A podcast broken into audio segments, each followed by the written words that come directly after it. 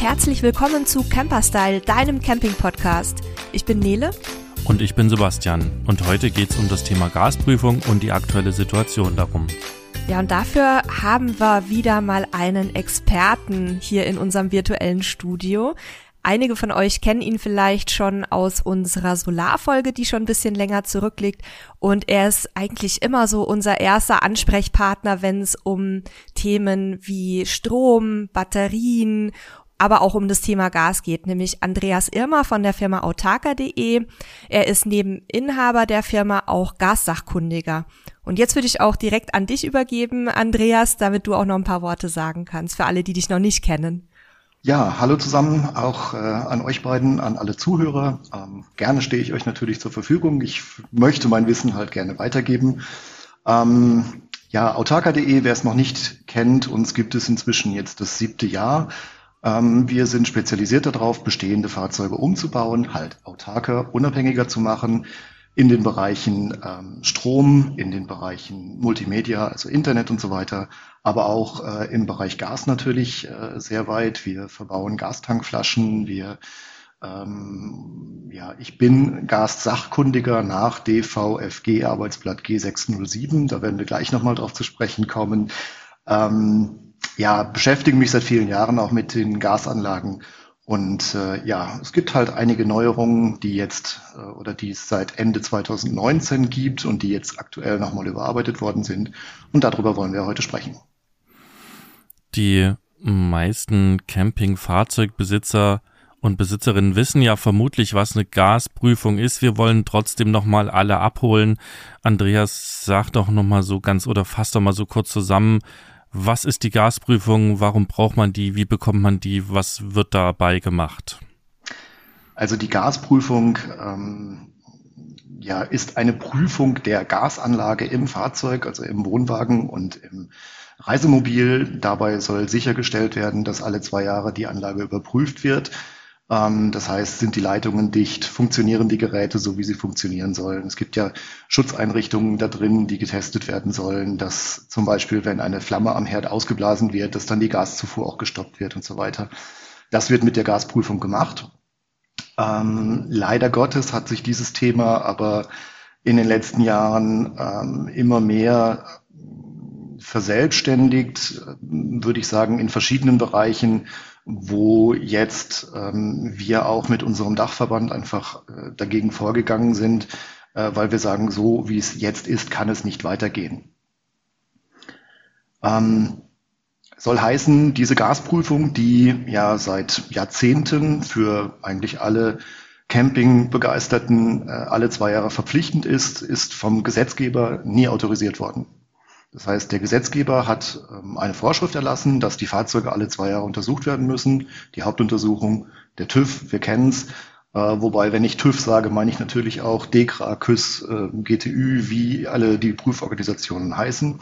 Ja, äh, denen Prüforganisationen ist vom Staat, sprich von der Bundesregierung, ähm, die hoheitliche Aufgabe verliehen worden, diese Hauptuntersuchung durchzuführen. Eine ähm, Übertragung einer Aufgabe, die Gasprüfung damit durchzuführen, hat der Gesetzgeber nie ausgesprochen. Ähm, das kann man ähm, erkennen auch an verschiedenen äh, oder an unterschiedlichen Darstellungen, wie die Gasprüfung zum Beispiel dokumentiert wird. Ähm, das treibt mitunter ziemlich interessante Blüten, sodass also ein Kunde uns jetzt seinen Hauptuntersuchungsbericht vorlegt, wo ähm, die Prüforganisation wirklich als staatlich anerkannte Organisation dann die Hauptuntersuchung durchführt und auf dem gleichen Briefpapier, also die gleichen typischen Farben dieses Verbandes, das gleiche Logo da drauf, nur halt nicht mit dem Titel Prüforganisation äh, der Bundesregierung, sondern mit dem Titel ähm, Prüforganisation äh, Testfirma GmbH äh, wird dann auch noch etwas zur Gasprüfung gemacht. Also daran kann man schon sehen, dass das eigentlich ja ziemlich verwirrende Konstruktionen sind, um sowas überhaupt durchzuführen. Ja, Hintergrund, weswegen ich jetzt sage, ich möchte dagegen vorgehen, ist, dass bei der Gasprüfung ja sehr komische Blüten immer wieder aufkommen, denn die Gasprüfung beschäftigt sich oder fängt an am Ausgang der Gasflasche. Das heißt, welcher Gasbehälter da drin ist, das hat mit der Gasprüfung erstmal überhaupt nichts zu tun. Ähm, warum ich da so darauf hinweise, ist, dass ähm, es immer wieder Diskussionen gibt, warum eine Gastankflasche zugelassen ist oder nicht zugelassen ist. Und das wird mit der Gasprüfung begründet. Ähm, die Gastankflasche hat mit der Gasprüfung eigentlich erstmal gar nichts zu tun. Ja, es wird geprüft, ob der Regler in Ordnung ist, ob der Schlauch in Ordnung ist, ob die Leitungen in Ordnung sind und ob die ganzen Geräte in Ordnung sind. Das ist der eigentliche Inhalt der Gasprüfung. Das heißt, um da kurz einzuhaken, auch der Gastank war da egal bisher? Also ähm, für die Gasprüfung an sich ja. Allerdings gibt es natürlich noch andere Vorschriften. Ähm, die DIN EN 1949 sagt zum Beispiel aus, wie äh, eine Gasanlage im Fahrzeug aufgebaut sein muss. Und ähm, ja, das hört sich jetzt relativ trocken an, wenn ich das alles so erzähle, aber ähm, zum ersten muss man verstehen, den Begriff Gastank oder Gasflasche gibt es von der, von der Normung her überhaupt nicht, sondern wir sprechen immer über Gasdruckbehälter. Ob das jetzt in Form eines Tanks ist oder einer Flasche ist, ist dabei eigentlich vollkommen egal. Was wichtig ist, es gibt unterschiedliche Gasentnahmen. Das heißt, ich kann das Gas gasförmig entnehmen, so wie wir es in den Freizeitfahrzeugen machen. Oder ich kann das Gas flüssig entnehmen, um es dann zum Beispiel im Motor zu verdampfen und zu verbrennen. Mhm. So, ähm, diese DIN EN 1949 hat auch einen Teil, der sich mit Gastanks, also mit Druckbehältern ähm, nach ähm, UNECE R6701. äh, braucht ihr euch nicht zu merken, die Nummer. Bitte ähm, alle mitschreiben. ähm, also die sich nach, nach Gasdruckbehältern, nach dieser Norm beschäftigt. Und diese Norm ist explizit nur für die flüssige Gasentnahme für den Motorbetrieb. Hat also mit unseren Freizeitfahrzeugen überhaupt nichts zu tun. Mhm. Das heißt, um, ähm, ja. achso, ja, ich wollte dich nicht unterbrechen. Ähm, nee, aber nee, das, das, das heißt im Endeffekt, dass mit den, mit den Druckbehältern für eine Freizeitfahrzeug, Gasanlage zum Kochen und so weiter ist eigentlich gar nirgendwo geregelt? Also ähm, es gibt schon Regelungen, dass ähm, diese, diese Flaschen zum Beispiel oder dass die Druckbehälter immer äh, an zwei Punkten befestigt sein müssen. Deswegen mhm. haben wir auch bei den normalen Tauschflaschen diese zwei Gurte da drin oder halt am Boden Halterung, wo die Flasche drin steht und dann noch ein Gurt zusätzlich. Also der, solche Regelungen gibt es schon. Mhm. Ähm, aber es gibt auch die Regelung der, ähm, ob es ortsbewegliche oder ortsfeste äh, Druckbehälter sind. Das ist auch nochmal ein Unterschied. Ortsbeweglich ist jetzt zum Beispiel eine Tauschflasche, ja, weil ich die von einem Ort zum anderen bringen kann. Ortsfest ist aus meiner Sicht und aus Sicht unseres Dachverbandes GAGT e.V. Ähm, auf jeden Fall eine Flasche, die fest im Fahrzeug verbaut ist. Das heißt, das Fahrzeug darf sich bewegen, aber die Flasche bewegt sich nicht äh, aus dem Fahrzeug raus. Ja? Äh, und dementsprechend darf diese Tankflasche dann auch an der Tankstelle verbaut werden, solange sie nicht ohne Werkzeug entnehmbar ist. Dazu haben wir beide ja auch ein Video gemacht. Das ähm, werden wir dann auch hier im Beitrag nochmal verlinken. Mhm. Ähm, also ich fasse nochmal zusammen. Ortsbeweglich bedeutet nicht, dass sich die Flasche an sich nicht bewegen darf, sondern es kommt darauf an, ob ich die unabhängig vom Campingfahrzeug transportieren kann, sprich ausbauen, mitnehmen, ähm, tauschen oder befüllen oder was auch immer, ne? Also mhm. vorzugsweise mhm. tauschen, wieder zurückbringen, wieder reinstellen. Und bei den ähm, Behältern Gastankflasche und Gastank handelt es sich um ortsfeste nach ähm, eurer Auffassung, weil die mit dem Fahrzeug fest verbaut sind. Und die dürfen dann auch betankt werden, ähm, anders als eine Tauschflasche an der Tankstelle. Genau, genau. Und da gab es jetzt aber in der Vergangenheit dann quasi auch andere Verbände oder Prüforganisationen, das weiß ich nicht genau, die quasi gesagt haben, nee, also das mit den Tankflaschen, das geht so gar nicht. Und ähm, das ist nämlich das, was man auch dann in vielen Foren und, und bei Facebook und so den Gruppen gelesen hat, dass da immer mhm. wieder Schwierigkeiten gab. Mhm. Und äh, da gab es quasi, also wenn ich das jetzt so zusammenfasse, aufgrund der nicht hoheitlichen Aufgabe dazu gab es quasi Wildwuchs. Und unterschiedliche Auffassungen. Mhm, genau. Okay. Genau. Also vieles davon, wenn ich da noch mal ein bisschen drauf eingehen darf, vieles davon äh, hängt eben mit dieser UN-ECE R6701 zusammen, weil sich der DVFG oder DVGW, der diese Vorschrift G607 erstellt hat, äh, vor Jahrzehnten äh, daran halt immer wieder auf, äh, aufhängt und sagt, äh, wenn ein Behälter als Tank verwendet wird, dann muss er dieser Norm entsprechen. Äh, jetzt ist diese Norm, wie ich schon gesagt habe, nur für die flüssige Gasentnahme und nur für den Motorbetrieb.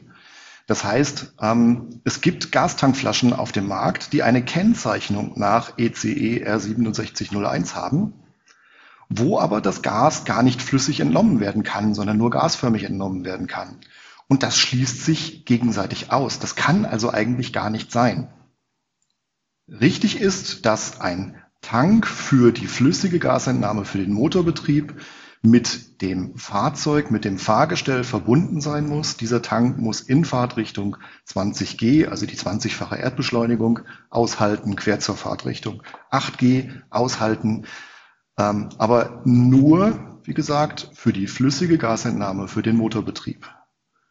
Bei den gasförmigen Entnahmen ist es so, dass die Fahrzeughersteller, dadurch, dass sie einen Gaskasten definieren, sagen, an dieser Stelle darf die Gasanlage oder darf der Gasbehälter verbaut werden, an einer anderen Stelle aber nicht. Wenn ich also bei einem Fahrzeug willkürlich unter das Fahrzeug einen Tank baue, verletze ich damit die Zulassung des Fahrzeugs.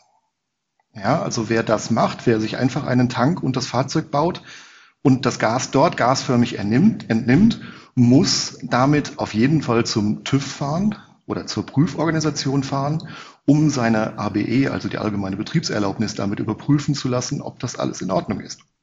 Jetzt kommen wir gerade so ein bisschen in, ähm, in ein ganz neues Thema rein und äh, ich ja, geht jetzt, jetzt etwas von der Gasprüfung weg. Genau, ich hau's jetzt auch einfach mal so, so raus, ohne es mit dir abgesprochen zu haben. Aber vielleicht könnten wir zu dem Thema Gas-Tankflasche und Gastank auch nochmal eine eigene Folge mit dir machen, weil ich weiß, dass es auch viele unserer Nutzer interessiert. Da kommen auch immer wieder Fragen in den Gruppen. Herrscht auch viel Verwirrung, wie du dir vorstellen kannst, weil ja auch die Prüforganisationen teilweise ganz unterschiedliche Auskünfte dazu geben. Und vielleicht können wir uns darüber auch nochmal im Podcast unterhalten, nachdem wir ja schon ähm, ein sehr ausführliches Video dazu gemacht haben, aber auch für die Nutzerinnen und Nutzer hier, damit wir einfach heute so ein bisschen kompakter beim Thema Gasprüfung bleiben können.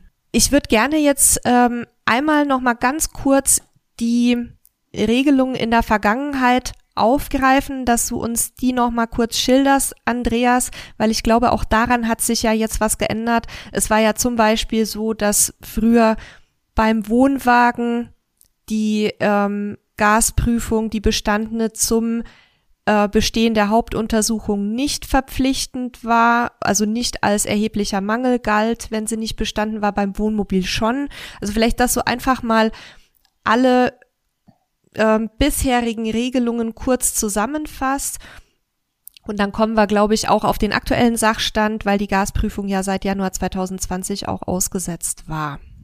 Ähm, ja, hast du genau richtig gesagt. Das heißt also bei einem Wohnwagen, Karawan, Wohnanhänger, wie auch immer man ihn bezeichnen will, äh, ist es bisher so gewesen, dass die Gasprüfung gemacht werden sollte, aber nicht musste. Das heißt, wer beim Wohnwagen keine Gasprüfung hat oder diese nicht bestanden hat, da wurde das als Mangel in den Prüfbericht eingetragen, aber es ist kein erheblicher Mangel, was zum Nichtbestehen führt. Ähm, diese Wartensprache ist fürchterlich nicht bestehen.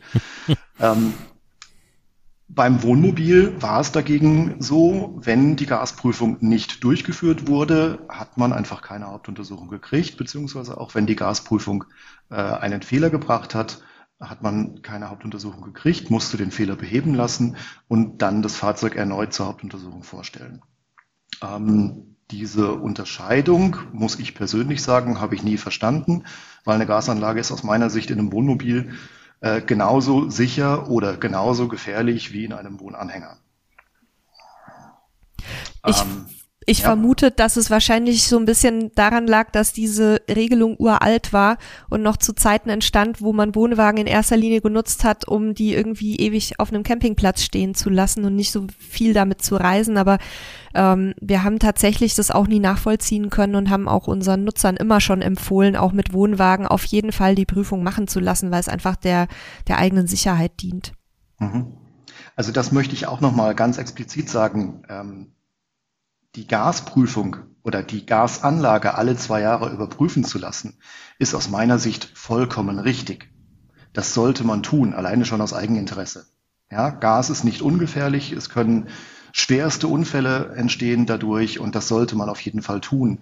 Nur die Rahmenbedingungen müssen halt so geschaffen werden, dass es wirklich eine nachvollziehbare Möglichkeit gibt, die Gasanlage zu prüfen. Da so. sprichst du jetzt wahrscheinlich auf die Neuregelung seit Januar 2020 an, wo die Gasprüfung erstmal ausgesetzt wurde und angekündigt wurde, dass ähm, bis Anfang 2023, glaube ich, das Ganze ähm, überarbeitet werden sollte. Ne?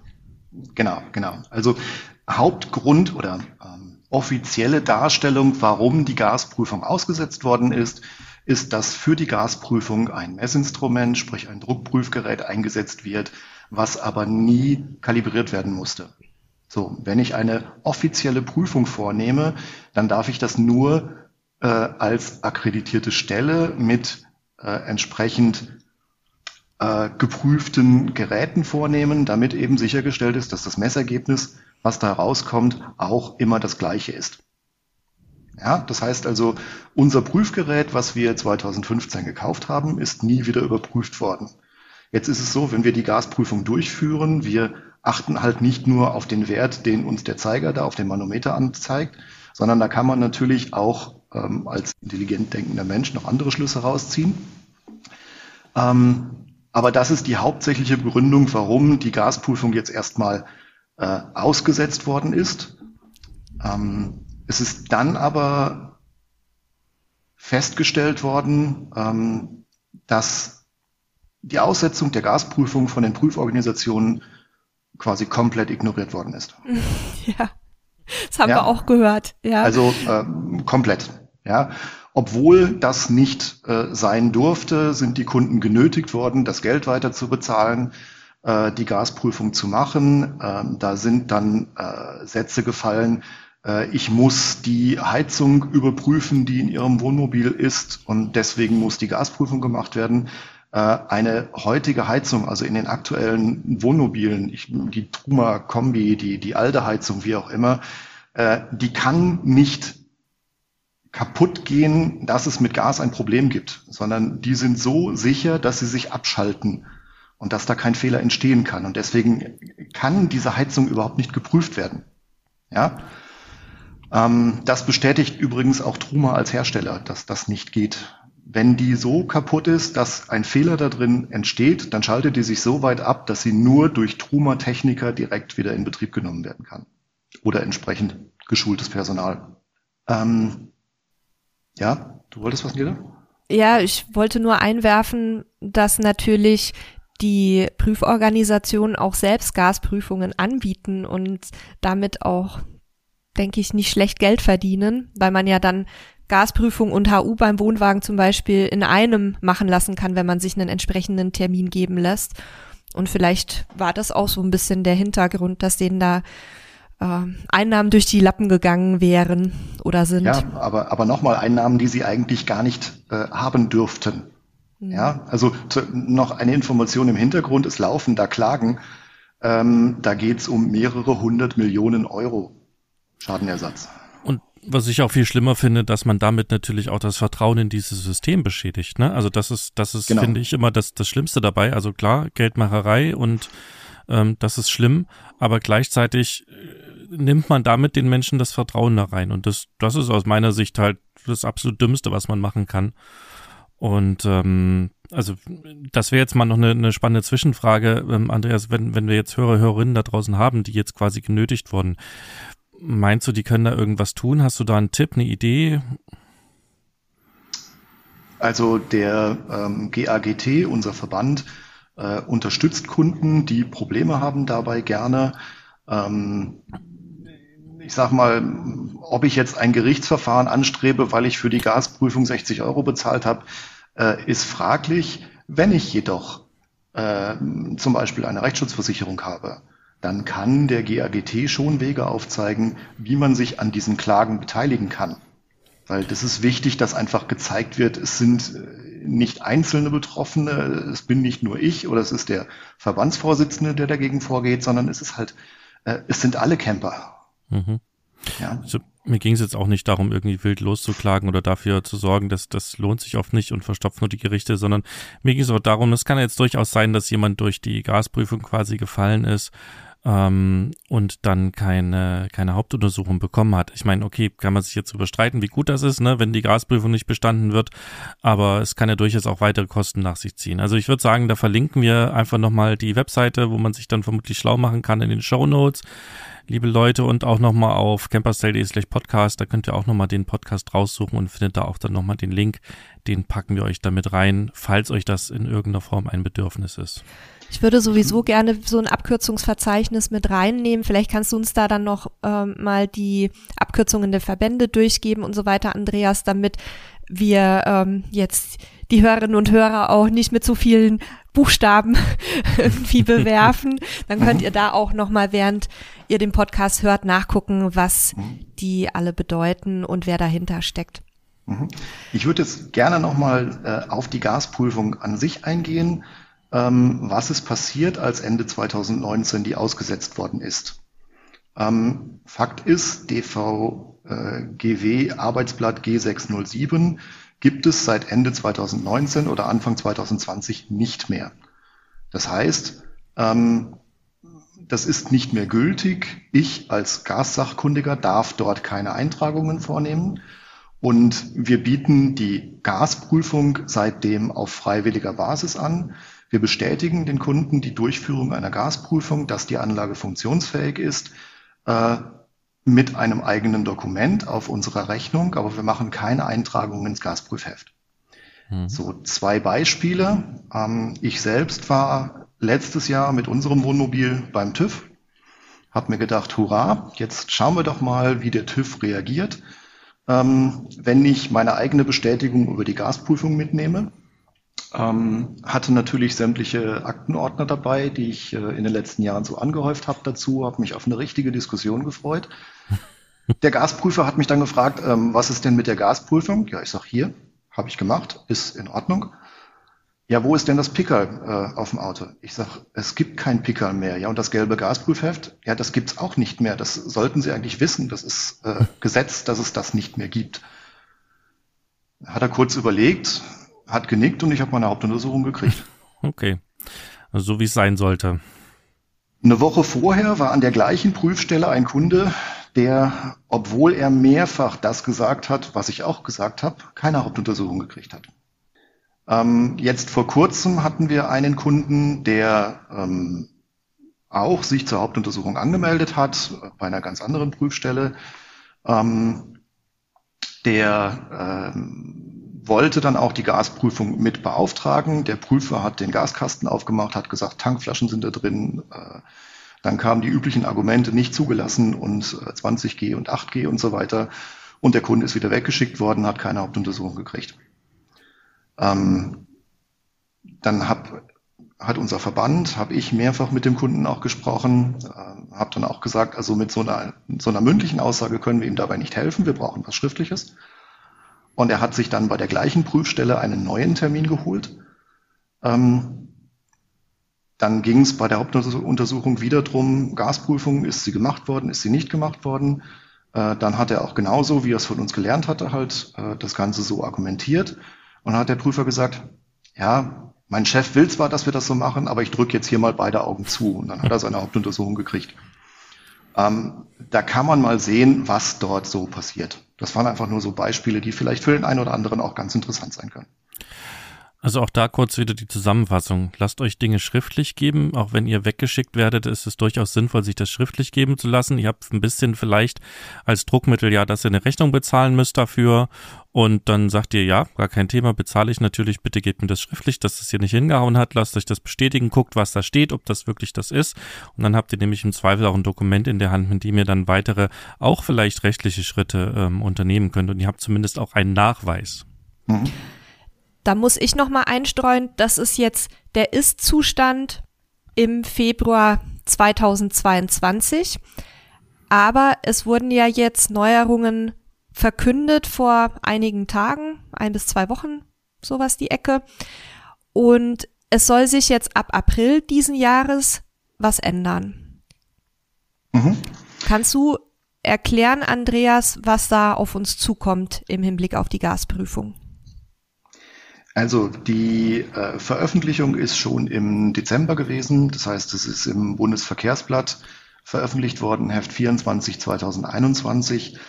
Ähm, und da steht drin, bei der Prüfung nach DVGW Arbeitsblatt G607 ist unter anderem die messtechnische Rückführung der eingesetzten Geräte nicht gesichert. Deshalb wird die Position und Mangelbewertung zu dieser Prüfung, die zeitlich befristet ausgesetzt ist, gestrichen. Die Prüfung wird also komplett gestrichen und es steht noch weiter drin, eine Berücksichtigung im Rahmen der Hauptuntersuchung als beigestellte Prüfung ist nach den Vorgaben zur Akkreditierung auch zukünftig nicht möglich. Also die Prüforganisationen werden auch zukünftig nicht einfach eine andere Prüfung mit der Hauptuntersuchung verbinden können. Und das gilt jetzt erstmal dauerhaft. Das also, gilt ab sofort, mhm. äh, beziehungsweise ab 1.4., sagen wir mal so, ab 1.4. Man muss äh, ja auch den Prüforganisationen einen gewissen Vorlauf geben, das umzusetzen, wobei ich gespannt bin, wie es umgesetzt wird, aber das ist wieder eine Und andere ob? Geschichte. Und ob. Ähm, was für mich ein wichtiger Satz ist, der auch drin steht, die Verpflichtung zur Prüfung von Flüssiggasanlagen soll zukünftig als eigenständige Prüfung durch von der Hauptuntersuchung unabhängige Vorschriften verpflichtend werden. Also es ist schon geplant, da wieder eine, eine Gasprüfung einzuführen. Und äh, solange wie es die nicht gibt, empfehle ich allen Kunden, lasst die Gasprüfung machen. Es macht Sinn. Äh, ihr schlaft damit einfach besser. Äh, ihr könnt sicher gehen, dass die Geräte auch in Ordnung sind. Ähm, denn zum Beispiel so eine, eine Zündschutzfunktion oder ein, ein, Temperatursensor am Herd, das ist schon ein Teil, was mal kaputt gehen kann und das sollte auch ab und zu mal geprüft werden. Ja. Ähm, beziehungsweise wir haben es bei unserem eigenen Fahrzeug gehabt, dass eine Leitung, die jetzt fünf Jahre fest verlegt war, da war an einer Verschraubung, hatte sich etwas gelöst und wir haben es gemerkt durch einen zwar nur minimalen, aber doch vorhandenen Gasgeruch im Fahrzeug. Ja, also okay. so etwas sollte einfach ab und zu mal geprüft werden. Weiß man schon Näheres zu dieser neuen Form der Prüfung? Also ich verstehe das so, ähm, es ist, also sie wird auch künftig nicht Bestandteil des Bestehens der HU sein, also der Hauptuntersuchung, aber man muss sich dann, so wie es im Moment aussieht, eigenständig drum kümmern, ähm, dass diese Gasprüfung regelmäßig gemacht wird, egal ob der äh, TÜV oder Prüforganisationen ähm, die verlangen. Ne? Also will heißen, ich bin als Fahrzeughalter dazu verpflichtet, diese Gasprüfung künftig durchführen zu lassen. Also ähm, Wann da was kommt, in welcher Form da was kommt, da kann ich nichts zu sagen, da, da weiß ich nichts drüber. Das ist sicherlich was, was äh, auch in Normenausschüssen äh, erarbeitet werden muss. Ähm, der Punkt ist, wenn es eine messtechnische Lösung geben soll, dann müssen halt die Messgeräte entsprechend kalibriert werden, zertifiziert werden. Sowas zieht immense Kosten nach sich. Ähm, die dann natürlich wieder auf die Kunden umgelegt werden müssten. Also wenn ich so ein Gerät ähm, jedes Jahr für vier Wochen einschicken muss und mich die Prüfung dann äh, 2000 Euro kostet, dann kann man sich ausrechnen bei 60 Gasprüfungen im Jahr, die, die haben wir im Moment weitem, bei weitem nicht, ähm, was das äh, umgerechnet auf die einzelne Gasprüfung äh, ausmacht. Ja, und deswegen ähm, hat man jetzt auch gesagt, okay, es soll eine eigene Prüfung geben. Es wird jetzt quasi ermittelt, wie kann diese Prüfung aussehen. Ähm, Im Grunde genommen kann man die Gasanlage an sich nur prüfen mit Lecksuchspray. Ja, also jede Verbindung, wo ich irgendwas habe, muss ich halt dieses Lecksuchspray draufgeben. Dann kann ich halt sehen, treten, treten Blasen aus oder nicht, tritt Gas aus oder nicht. Aber viele Gasleitungen sind natürlich in äh, Untermöbeln äh, irgendwo verbaut, wo ich überhaupt nicht drankomme. Und dafür muss es halt Lösungen geben. Das heißt, es ist im Moment noch alles offen. Also es, man weiß nicht, in welchem Turnus die Prüfung stattfinden wird. Man weiß nicht, wie die Abläufe sein werden, mit welchen Instrumenten die vorgenommen werden soll. Ähm, da finde ich, ist jetzt sportlich ähm, dafür jetzt noch zwei, maximal drei Monate zu haben, ähm, um das mm. alles umzusetzen, wenn es ab 1. April gelten soll? ja, ab 1. April ist die Gasprüfung komplett erstmal vom Tisch. Ah, das okay. heißt nicht, dass es ab 1. April die neue Prüfung geben soll. Verstehe. Sondern okay. äh, dass, da, da wird ein System erarbeitet. Ähm, interessant finde ich übrigens äh, die Internetseite vom DVFG, also Deutscher Verband Flüssiggas. Ähm, der bestätigt, dass die Gasprüfung nach G607 verboten ist, der aber gleichzeitig empfiehlt, die Gasprüfung nach G607 auch weiterhin durchzuführen. Ja. Ähm, da wie hat äh, da wie hat der Amtsschimmel. also ich ich würde jetzt gerne ähm, von dir eine Handlungsempfehlung, sofern du die geben kannst, für unsere Hörerinnen und Hörer ähm, herauskitzeln. Also ich bin jetzt jemand, der, der Respekt vor Gas hat, also auch ich persönlich, aber ich als Beispielperson. Ähm, ich habe Respekt vor Gas. Ich möchte gerne auf der sicheren Seite sein. Mir ist es wurscht, ob die Prüforganisation für die Hauptuntersuchung ähm, diese Gasprüfung brauchen oder nicht. Ich möchte das einfach für mich machen was würdest du mir in der aktuellen Situation empfehlen? Also sprich, wo soll ich hingehen? Was wird da gemacht, wenn, wenn man weiß, die Messinstrumente, die sind vielleicht nicht so zuverlässig oder nicht richtig kalibriert? Was sollte ich auf jeden Fall für meine eigene Sicherheit überprüfen lassen? Ja, das ist schwierig zu sagen. Das ist wirklich schwierig zu sagen. Also ich empfehle unseren Kunden weiterhin, bitte lasst die Gasprüfung alle zwei Jahre machen. Ähm, da bin ich natürlich der Werkstatt oder dem Gasprüfer gegenüber ähm, entsprechend ein Stück weit ausgeliefert. Ähm, ich sehe ja von außen nicht, äh, wie genau macht er das? Macht das überhaupt oder schreibt er einfach nur, ich hab's gemacht? Das, das äh, hat es auch schon gegeben. Ähm, also wir bieten unseren Kunden an, bitte meldet euch, wir machen die Gasprüfung. Ähm, wir machen sie auch mit diesem Testgerät, weil das nach wie vor meiner Meinung nach eine Aussage zulässt. Damit kann ich relativ leicht eine Undichtigkeit feststellen. Aber wir verlassen uns nicht nur auf dieses Testgerät. Und wenn ich jetzt ein Fahrzeug zu euch oder zu einem anderen Prüfer bringe, was muss ich da vorbereiten? Also das ist jetzt wirklich eine sehr allgemeine Frage, die aber auch immer wieder kommt und die ich im Rahmen des Themas Gasprüfung nicht vernachlässigen möchte. Also muss ich das Fahrzeug ausräumen?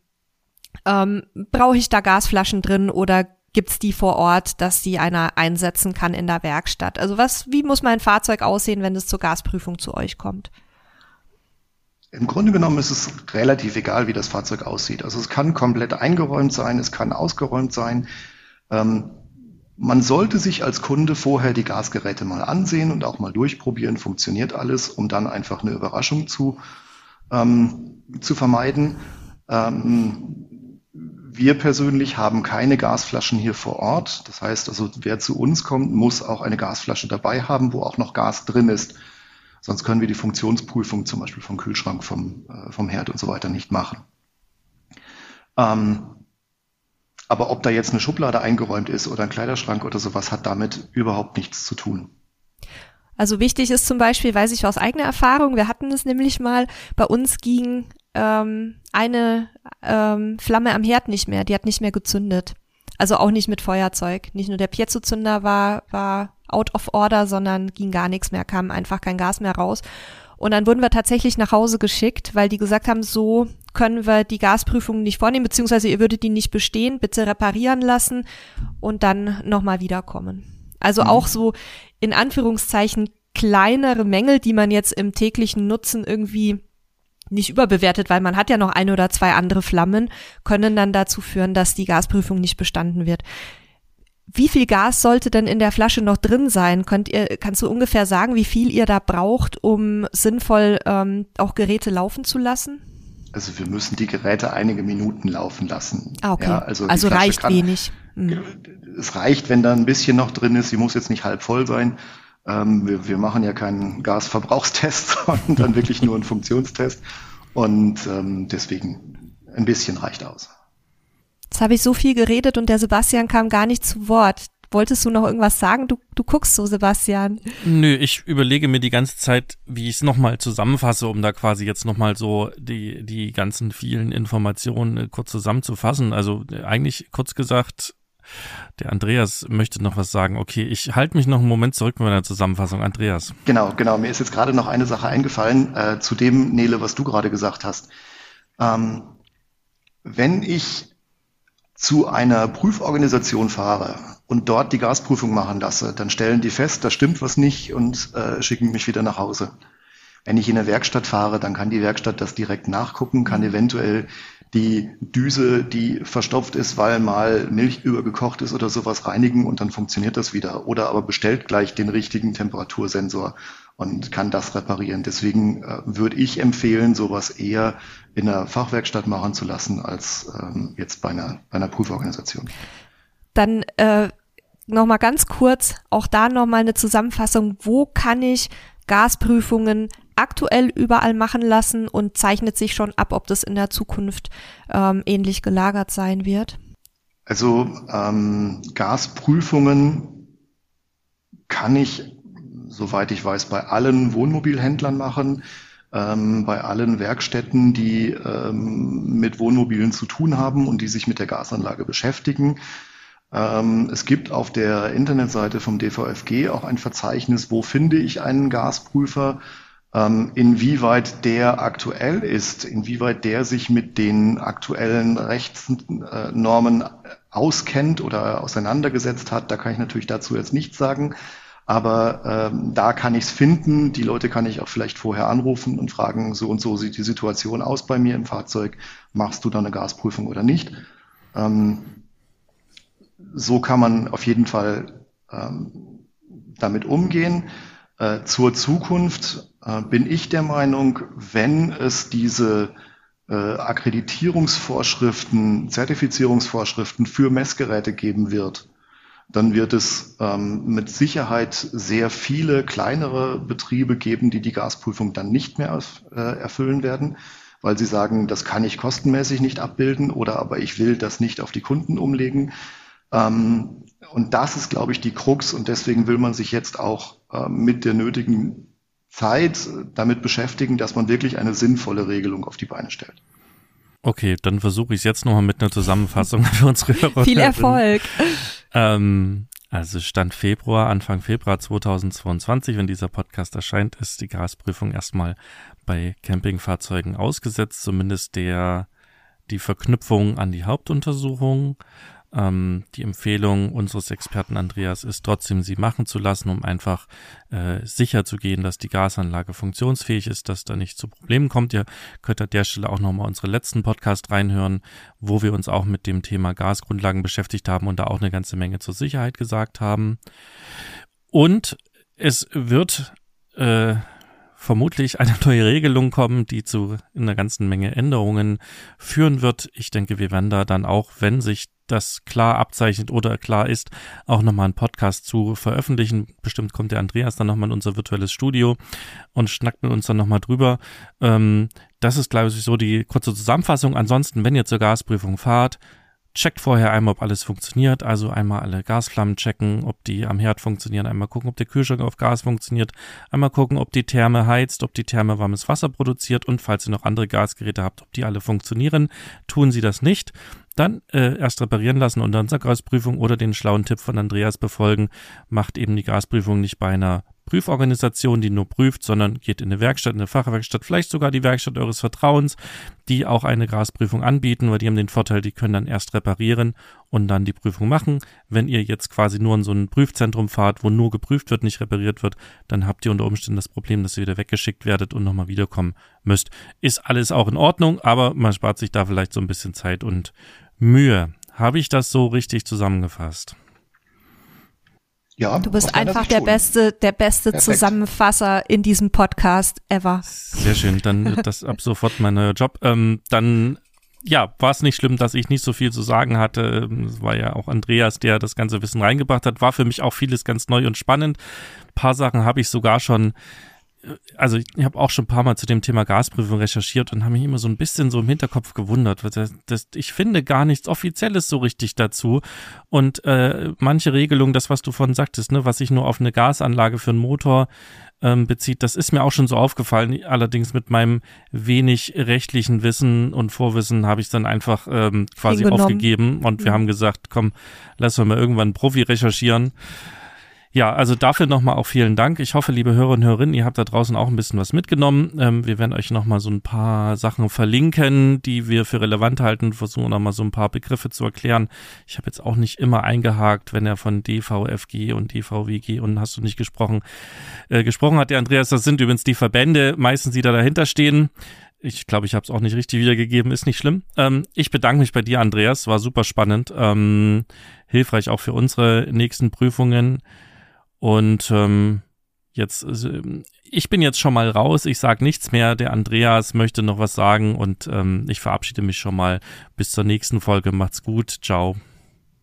Ja, ich möchte zum Abschluss noch ein Beispiel geben, nochmal, ähm, weil du jetzt gerade das mit dem, mit dem flüssigen Gasentnahme nochmal gesagt hast. Ähm, wenn ich eine Norm, die für diese flüssige Gasentnahme ist, mir einfach ausleihe und sage, ich nehme sie jetzt auch für die gasförmige äh, Gasentnahme. Wenn ich das so machen dürfte, dann dürfte ich auch sagen, ich habe einen Motorradführerschein gemacht äh, und wenn ich auf zwei Rädern fahren darf, dann darf ich auch Auto fahren und Lkw fahren, weil auf acht Rädern ist es dann ja noch sicherer. Ähm, und das ist eben der Hintergrund da. Das wollte ich einfach ganz gerne zum Abschluss nochmal sagen, weil da kann man noch ein bisschen schmunzeln drüber. Und äh, ja, ich bedanke mich bei euch, dass ich hier sein durfte. Und es hat mir sehr viel Spaß gemacht. Und wer noch Fragen hat dazu, kann sich auch gerne bei uns melden.